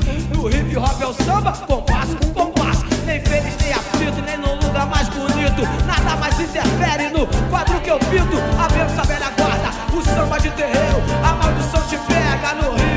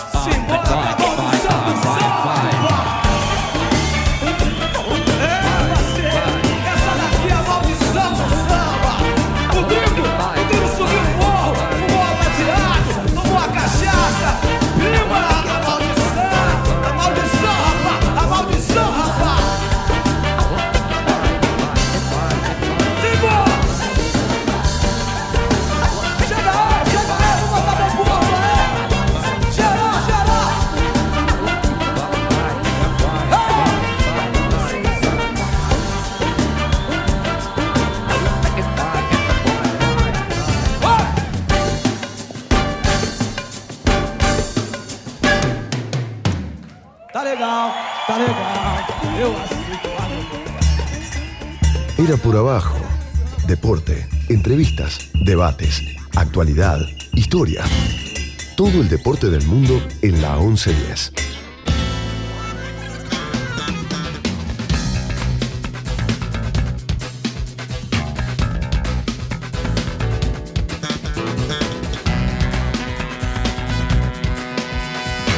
Con una Chile que le gana a Ecuador eh, 2 uno en una Copa América. ¿Una Chile? ¿Marcelo a Chile? Dijiste? Ah, no, no, no. No, ah, no ah, quiero, no me metan. Como estábamos con el. No, el presidente, presidente excursionista, no, no, quise traer al presidente de Defensor de Brea. con Chile, entonces no es, no es Marcelo a Chile. Una Chile que le gana a mm. Ecuador 2-1. Mm. Está, está una, atajando tu arquero. Eh, Gabriel Arias. Sí, muy buen arquero. Eh, en una decía, en una Copa América, bueno, en la que eh, eh, Argentina está este, casi como una especie de, de gran sesión de terapia, eh, ¿no? De tratar de. Pero, ¿saben qué? Esta semana se estrenó, hablamos un poco la semana pasada, pero esta semana se estrenó el lunes en Space la serie de Monzón, ídolo campeón femicida. La verdad es que eh, vos, Ezequiel, la semana pasada habías dicho que habías visto el primer, primer cap- capítulo. El primer capítulo en Sí. Space eh, estrenó los dos primeros capítulos. La verdad que le hizo muy bien porque filtró el primer capítulo, pero entonces todos dijimos, bueno, hoy lunes ya lo vimos. No, tenías pegado el segundo capítulo. Eh, y la verdad es que es un, es un masazo desde la primera escena, eh, la serie. Pero lo que quería traer brevemente a, a la mesa es cómo, bueno, cómo instala eh, la, la serie con Jorge Román y Mauricio. eh, Jorge Román es el monzón ya femicida, digamos, Claro. el, el- el- el- el que asesina a la modelo uruguaya, su, eh, la madre de su hijo, eh, ex mujer en ese momento, que nunca estuvieron casados. Jorge Román, actor de El Bonaerense. Alicia Muniz es la víctima de Monzón. Y Mauricio Paniagua, que es el monzón que eh, que se prepara en Santa Fe para ser el campeón, ¿no? Eh, con algunos detalles, como Soledad Silveira en eh, gran papel de la mamá de Alicia Se Muniz. va a ganar todos los premios del mundo mundial. ¿Crees Soledad Silveira? Yo vi el primer, yo vi el primer ¿La, capítulo. la serie o Soledad Silveira? No, no, no lo sé la serie, pero Ah. lo de Soledad en ese Es minuto y medio, dos minutos que aparece en el primero. Yo vi solo el Sí. primero. Y sirve mucho porque tres meses antes Tremendo. del crimen de Alicia Muniz, eh, Soledad Silveira, o la mamá en realidad de, de Alicia Muniz, había denunciado eh, a Monzón eh, por eh, violencia Ah. de género, que en ese momento no era ni femicidio, porque no existía la No figura de existía. femicidio. eh, ni siquiera había vínculo agra- eh, ni, ni siquiera había crimen agravado por el vínculo porque no estaban casados Monzón y Alicia Claro. Muniz. Eh, y cómo, o sea, es que un, estudio de solo comunicación establece cómo fue creciendo, o sea, cómo fue avanzando la idea de eh, la violencia de género en los medios de comunicación, porque claro, en ese momento era eh, nada, ¿no? O sea, era, eh, hasta Len Delon dice que, este, bueno, Vino acá a poner lo que Danito Santa Cruz la semana pasada justo decía uno de los títulos de revistas como gente que siguen Mm, saliendo hoy. Decía, Pasional. no, no, decía, al negro se le fue la mano. Claro, cuando- Habían matado. Pero eso fue, eso fue modificando hasta, hasta en un momento los medios empezaron a hablar de crímenes pasionales. Claro, que hoy también. Bueno, lo leí esta semana en un correcto. diario de mm, Corrientes, en Ah, época. Claro. Crimen pasional. Crimen pasional. Después se llevó a violencia doméstica hasta que se empezó a hablar de violencia de género. Y Y femicidio se aparece empezó a hablar eh, Claro. de femicidio. Claro. La verdad es que la serie es interesante porque muy pocas veces se aborda a los campeones, porque Monzón lo era y porque Monzón tal vez haya sido el mejor mediano de la historia, bueno, en Argentina, sin Es el duda. boxeador ¿no? más importante que ha tenido la Argentina. El boxeador más importante de la 14 Argentina. defensas exitosas de su título, de su título en, un peso, wow, en el peso Uf, de los medianos. Claro, en el peso de los medianos, o sea, y, y la verdad es que poder poner esa, esa contraposición y esa, esa contradicción es, Mm. es interesante, siempre que hay que mencionar temas de violencia de género, línea sete- El, 144. el enfoque puede, o sea, es una serie de hoy. Mm. O sea, ese enfoque, Sí. o sea, No, no estoy hablando de violencia de género, pero sí de enfoque de género. La etapa del diario Lee de ayer. eh, dos títulos, uno de la selección masculina de fútbol, era mm, Nos duele la cabeza o algo por el estilo, en primera persona del Mm. plural, en referencia a las chicas y el empate 3 a 3 era empataron. Era, eh, priorizaron, digamos, el, el género sobre el país. Claro. Bueno, es como Decía, perdón, decía sí. una, una cosita que si vivís situaciones de violencia o conoces a alguien que esté en situaciones de violencia, llama al 144 o busca algún centro de atención cercano. Sí, yo siempre en, la, en el caso Monzón lo que discutí, alguna, vez- alguna vez tuve que integrar algún jurado que tenía que premiar a los deportistas argentinos y lo que en ese momento defendí la inclusión de Monzón en, en- en- en- en esa lista de premiados porque eh, el hombre estaba murió cumpliendo con su pena de prisión y yo siempre creo en las segundas oportunidades. Eh, en un tiempo en el que los ricos y famosos no iban a la cárcel en la Argentina, eh, Monzón, el caso Monzón acaso fue utilizado para decir que sí, sí, sí, los ricos y famosos van a la cárcel. Eh, fue muy, muy, muy, pero muy cruelmente utilizado en ese momento ese caso. Eh, y fue preso y estaba cumpliendo su condena. Eh, y murió cumpliendo su condena, murió cuando volvía a la cárcel. Entonces, si creemos que hay una, segunda condena rara oportunidad...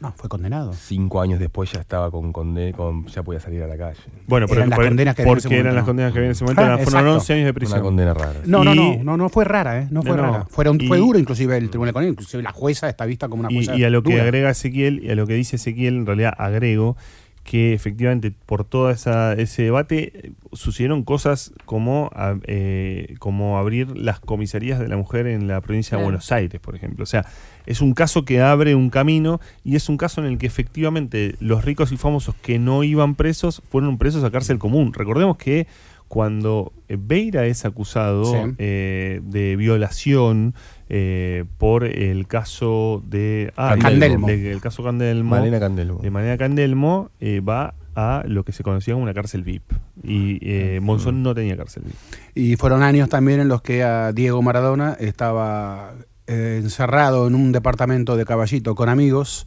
eh, seguramente consumiendo eh, posiblemente sustancias prohibidas, así lo terminó la justicia luego, eh, lo supieron antes que los, que los funcionarios que iban a detenerlo, los medios de comunicación. Es decir, cuando sale Maradona de su departamento de caballito estaban todas las cámaras de televisión allí enfocándolo. Es decir, que el deporte en ese sentido fue utilizado para demostrar, sí, los ricos y famosos van a la cárcel. Sí, deportistas eran. Eh, ningún banquero, ningún funcionario, ningún- pero los deportistas sí, eh, ricos y famosos allí, allí sí que iban a la, a la cárcel. Señores, Chile le sigue ganando 2-1 a Ecuador, minuto 90. Ya estamos. ya está, ya estamos, ya estamos, ya estamos. Ya estamos. Esto no, no es, sí, esto es bueno para el seleccionado argentino si tenemos que jugar con los terceros puestos. Sí, eh, sí, hay que hacer tanta. Hay que ganar. Hay que ganar y después vemos. ¿No? Difícil frase, ganar ¿no? igual, ¿eh? qué frase la de Burgo Hay ¿Qué que frase hay que ganar ganar? Y, y es Qatar, ¿eh? No, no, no Hay estamos que ganar y hablando de- después bueno. No, Es que yo diría que empezar, empezar a ver, ¿no? Después ¿Por- ganar y después, ¿Por qué qué sé te yo, ganar. parece que Argentina No, tenés razón, no, tenés razón. tiene tanta chance de ganar? Yo- No, no, no, tenés toda la Yo razón. no lo, mundo, mi crítica no era porque tuviera o no chances, sino No ve por que es joven y ve hasta allá, dice es 91 más. No, a mí, a mí la- Gracias. yo lo dije, Gracias, la Copa América mucho no me importa. Bueno, pero la entonces no es ganar y después. Y en una semana en la que quiero contarlo como una anécdota, eh, una mujer, una joven, fue a un bar a ver Mm. cómo podía seguir viendo el partido de Argentina-Escocia Mundial Femenino. En el bar estaba puesto a esa hora cualquier cosa, menos la TV pública. Mm, entonces pide, eh, está jugando la selección, dice. Y le responde, no, no, juega a la noche la selección. No, no, no, el mundial, dice la joven. No, no, no es mundial, nena, es la Copa América, le responden. Es a la noche y es la Copa América. No, no, es el mundial femenino. La selección está jugando ahora. Pueden poner la TV pública, por favor, muy bien. Ponen la TV pública. 0-3 el partido, pero enseguida llega el 1-3. Enseguida llega el 2-3 y enseguida llega el 3-3. Estaba todo el bar prendido Claro. mirando el partido. Sí. ¿eh? Así que hay que darle oportunidades. Mm. ¿eh? Dándole oportunidades también hay algo para mostrar y hay algo para ver. Mañana a las 6 de la mañana en el aeropuerto de Seiza Mm. está convocado un recibimiento al plantel de la selección femenina de fútbol que, bueno, tenía, la verdad Mm. es que iba con eh, un objetivo módico. Sabía que pasar era muy difícil, estaba entre dos potencias en el grupo como Japón e Inglaterra. Escocia era el rival más débil, pero no era débil para jugarle. Eh, recién hablábamos con Javier Méndez Cartier acerca de la estructura, es una estructura que es muy nueva todavía eh, y que más allá de esta cuestión hizo 7.7 eh, la, la selección en la TV pública en el partido con Escocia, mucha gente mm, mm, mirando. Bueno, también es la cuestión de cómo se empieza a desarrollar el fútbol televisado en ese aspecto, ¿no? Porque sin fútbol televisado resulta muy difícil también desarrollarlo y saber que, bueno, muchos Mm. este, hombres, muchos machirulos también pueden ver a las mujeres jugar a la pelota. Tenemos ganador del libro El último Maradona, cuando a Diego le cortaron las piernas. conozco ese libro. Del señor Wall y el joven Burgo. Ignacio Tarántola, uno de los de las decenas, creo que es la vez que más este, hemos recibido. ¿Cuál fue la respuesta correcta, chicos? Eh, sanguchito. Sanguchito. sanguchito. Sanguchito. ¿Por Porque- qué? ¿Por qué? Porque está al lado de la. Muy bien. ¿Lo dijo en dónde? Esperá, ¿lo dijo en dónde? ¿Te acordás? Eh, no, ¿sabes que no me acuerdo? Transmisión de Telenoche desde el- la concentración de Babson. Boston, desde el Babson College. Con Mónica y César. Con Mónica y César, por supuesto, porque transmitió algún día.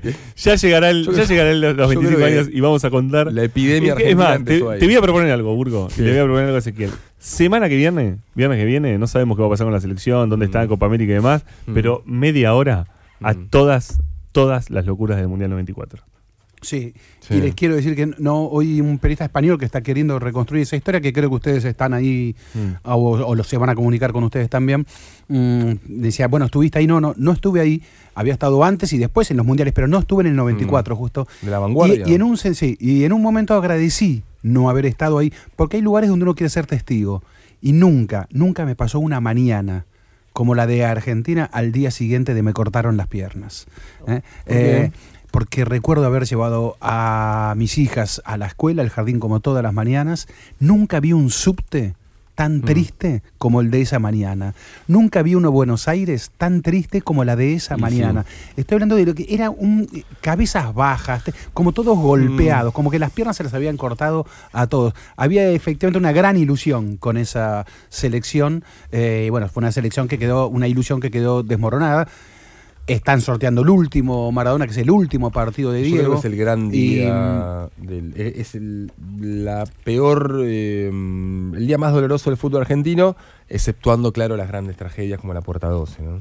Sí, a ver, y yo quería ir, también estabas hablando del último partido de, de- de Maradona y esta semana un deportista argentino dijo horas atrás, eh, tal vez haya sido mi último partido, no es un deportista menor, estamos hablando de Del Potro. Mm. Juan Martín del Potro volvió a lastimarse, volvió a fracturarse, Juan Martín del Potro una rodilla en este caso.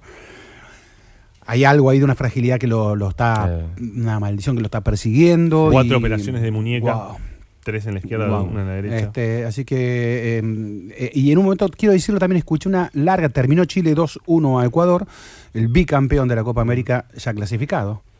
Eh, y en una, escuché una entre todas las entrevistas que se están haciendo por esta Copa América, le hicieron una muy interesante a Diego Simeone, ¿eh? un candidatazo, diría uno. ¿Eh? Claro. para la selección argentina. Lástima que no quiere venir porque él sigue en el Atlético. Mm. ¿no? Y Diego Simeone decía que eh, a los argentinos, decía, a los argentinos nos cuesta actuar colectivamente. Me extraña, la verdad, que Simeone desconozca buena parte de la historia argentina. De su propia Y- historia. De su propia historia. Pero aparte, y, y- y no hablo solo del deporte, digo, hay selecciones argentinas ¿eh?